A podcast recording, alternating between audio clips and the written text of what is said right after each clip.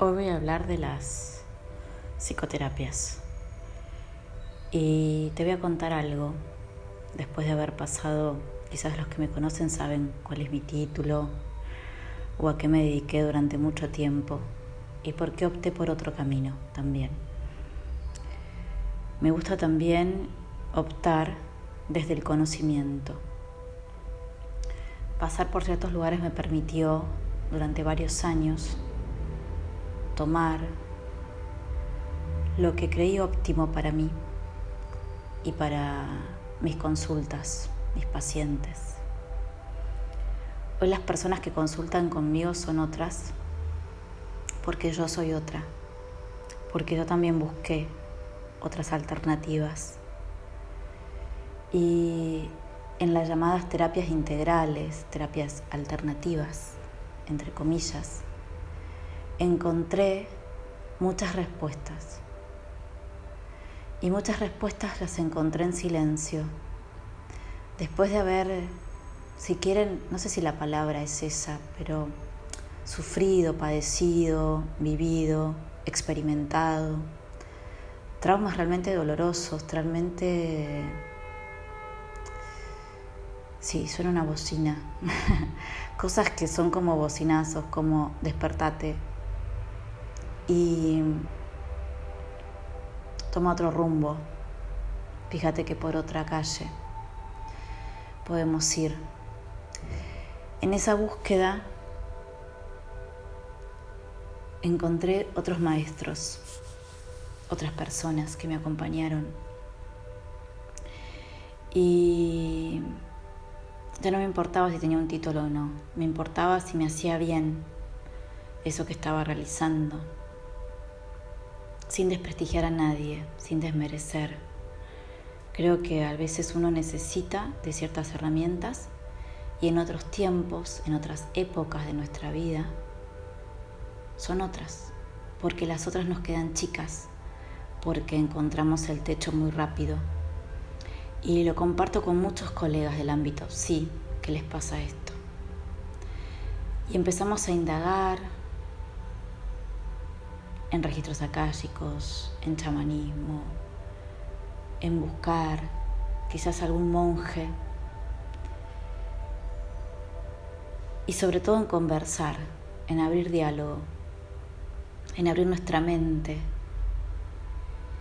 Y cuando empecé a encontrar estas terapias alternativas, empecé a hacer biodescodificación, a estudiarlo también, porque todo lo, lo tengo que estudiar y lo tengo que pasar por mí para luego entregarlo. Me parece la manera más honesta. También indagué sobre Reiki, sobre qué era eso. Indagué sanación pránica. Indagué varias cosas. Probé constelaciones, todo me enseñó algo. Todo me enseñó lo que sí y lo que no. Y cuando no, también me pregunto muchas veces por qué no. Y trato de tener el juicio más neutro que puedo. ¿Qué es lo que no me gustó o qué es la terapeuta que yo no quiero ser? Todo te enseña. Fui tomando de varias personas, de los coach. Agradezco mucho a los coach que me topé. La verdad que tuve la fortuna de que todos sean hermosas personas. El coach lo recomiendo un montón. Salía feliz de mis sesiones con el coach o con la coach que me tocaba elijo el coach ontológico espiritual. Como también elijo el yoga este, dinámico. Como también medito con plantas. O sea, mirar plantas, entiéndase bien, mirarlas. En su crecimiento, en sus hojas, en su follaje. Pone una, una planta enfrente tuya y medita. Mírala todos los días. Todos los días crece todos los días es distinta. Pero haz el ejercicio. Se llama mindfulness. Tiene nombre, nombre y apellido. Eh, el mindfulness, la meditación, la atención plena, todas esas herramientas, el yoga, el yoga probé el yoga tradicional, pero me quedo con el dinámico. Probé cinco ritmos, probé bailar con meditaciones. Y es lo que me llevó a mí y es lo que a mí hoy más me sirve. Soltar el cuerpo, entenderme en esa, dejarme llevar, que me dé vergüenza que otros me vean bailar, qué me pasaba en mi cuerpo, qué, qué sentía, qué molestias. Es muy hermoso, es muy hermoso el camino de autodescubrirse. Porque creo que las terapias son eso, un autodescubrimiento. Incluso cuando converso con otro, cuando me encuentro con otro, con otro, es como que vuelvo a mí, vuelvo a encontrarme con algo mío, quizás algo muy alejado, quizás digo, esto yo ya no soy, o, ah, mira, cuando yo estaba en esta, mira cómo me veía, o mira cómo me veo. Ok, y sigo aprendiendo, porque ese es el pasaje de la vida, seguir aprendiendo. Las terapias son para aprender. Y así como en un momento elegí regresiones a vidas pasadas, hoy ya no hago tantas, elegí constelaciones, hoy tampoco es eso. Hoy elijo memoria celular y mañana seguramente elegiré otra cosa, porque uno va cambiando, se va transformando.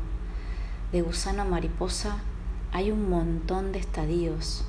Es como dice, entre cero y uno hay infinito.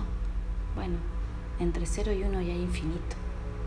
Y esas infinitas posibilidades son las que nos llevan a nuestro ser, a nuestro ser puro y auténtico, porque lo que descubrí en cada una de las terapias es que lo que cura es el amor.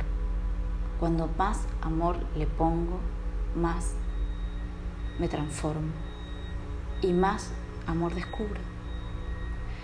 Incluso en esos momentos en los cuales yo no me amé, yo no me elegí, elegí maestros que me acompañen en esa y me acompañaron desde el absoluto amor, desde el absoluto respeto, desde la contemplación, desde mirar el berrinche que estás haciendo. Fíjate, tu niña herida, fíjate si le estás pidiendo atención a ese otro, cómo la tenés que darte la voz. Y sé que es difícil, y sé que es difícil a veces hacernos cargo de nosotros mismos, de como adultos che, mis viejos hicieron lo mejor que pudieron, las personas que me criaron cometieron fallas, me pasaron, yo digo que hay dos hitos en mi vida que fueron lo peor que le puede pasar a una persona en la vida, para mí, para otros será otra cosa. Y me pasaron y las pasé y hoy estoy acá hablándote a vos, con esta voz, con esta calma y puedo decir que lo mejor que tengo es mi voz y mi paz. No tengo mucho más para ofrecer. Pero en mis días oscuros, en mis días nublados, respiro, me tengo a mí y tengo paz. Y estoy rodeada de amor, de seres hermosos que me acompañan, como intento que sea laico, no le voy a poner imagen a esos seres, pero a veces un ángel es un amigo, es una amiga. Así que tomando todas esas partes y también de todo lo que he aprendido envío, haciendo registros akáshicos, reiki, cristal arcoíris, haciendo constelaciones, regresiones a vidas pasadas, memoria celular, barrido y limpieza, de un montón de cosas. Me encuentro hoy viviendo en lo que yo digo la mejor ciudad del mundo. Pero lo más importante es habitarse uno, es encontrarse con uno mismo. Quizás no tenga mucho para ofrecer ni para darte, pero tengo un corazón predispuesto y muchas herramientas porque somos todos de mundos diferentes y necesitamos cosas diferentes en momentos diferentes de la vida.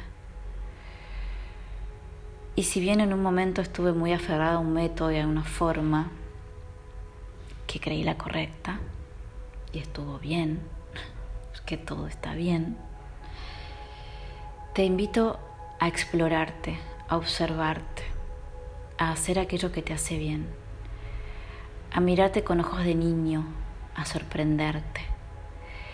Y mm, te voy a decir la verdad, el único maestro sos vos. O sea, sos tu propio maestro, sos tu propio líder. Esto es autodidacta. Nos encontramos con espejos, a veces más bonitos, a veces no tanto. Pero abraza esa sombra, integrala es el regalo más bonito que te puedes hacer. Y los que estamos en este camino de autodescubrimiento, voy a decir algo también, no somos masoquistas, ni tampoco somos tontos. Y a veces me parece una falta absoluta de respeto decirle una persona, porque creo que las personas son todas inteligentes y se dan cuenta de lo que no les hace bien. Que recalcar lo que no estuvo bien en un vínculo no te va a hacer dejarlo, no te va a hacer que dejes al narcisista o al abusador o que no te sientas víctima, no.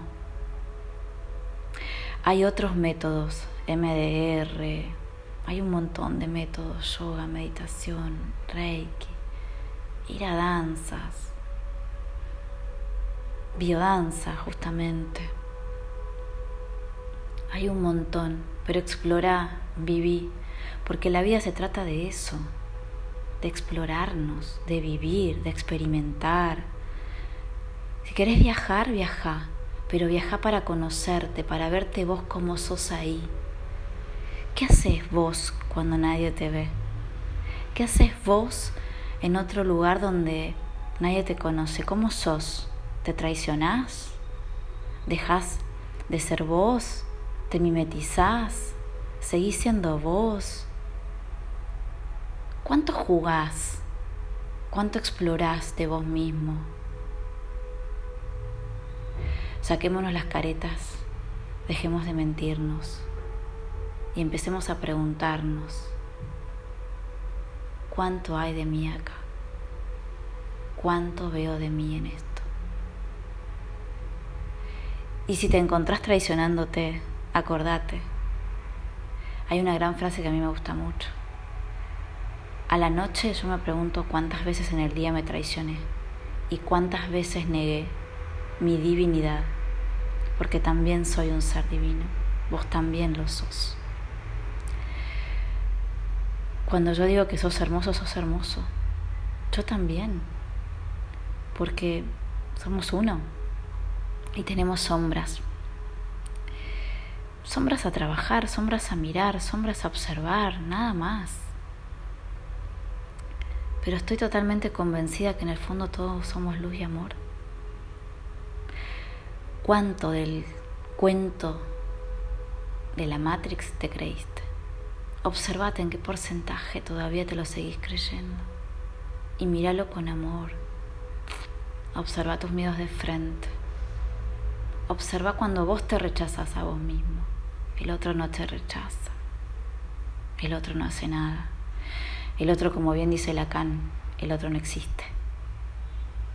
Y no nos faltemos el respeto. Observemos, manejemos nuestras emociones.